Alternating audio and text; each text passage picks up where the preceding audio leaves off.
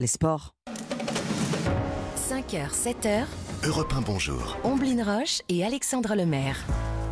Le journal des sports avec Dimitri Vernet. Bonjour Dimitri. Bonjour Ombline, bonjour Alexandre, bonjour, Bonjour à tous. Dimitri. Alors on débute euh, ce journal des sports par du football et les résultats de la soirée en Ligue des Champions. Et oui, Ombline, on a assisté hier soir aux deux derniers matchs allés des huitièmes de finale. Tout d'abord, Leipzig-Manchester City, une rencontre à deux visages qui s'est logiquement soldée sur un score nul, un but partout. Et puis il y a eu ce match entre l'Inter Milan et Porto. Les Milanais qui peuvent remercier Romelu Lukaku, buteur à la 86e minute, permettant la courte victoire des Italiens 1-0.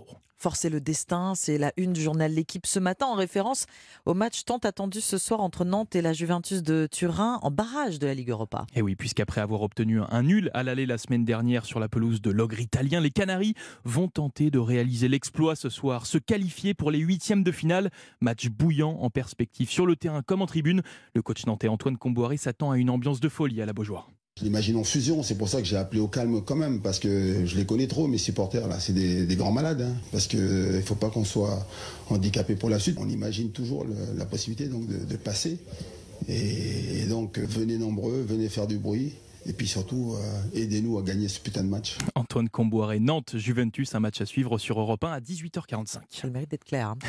Euh, ce soir, euh, deux autres rencontres de nos clubs français. Et oui, à la même heure, Monaco accueille les Allemands de Leverkusen avec une bonne chance de qualification après leur victoire à l'aller 3 buts à 2.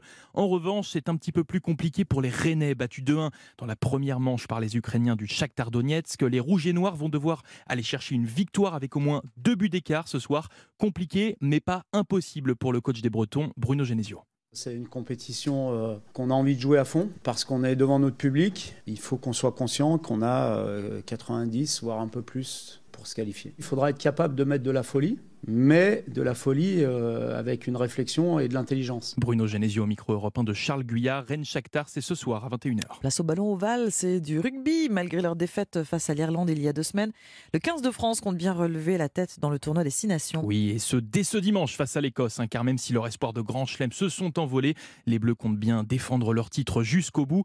Une ambition partagée par le troisième ligne tricolore, François Cros.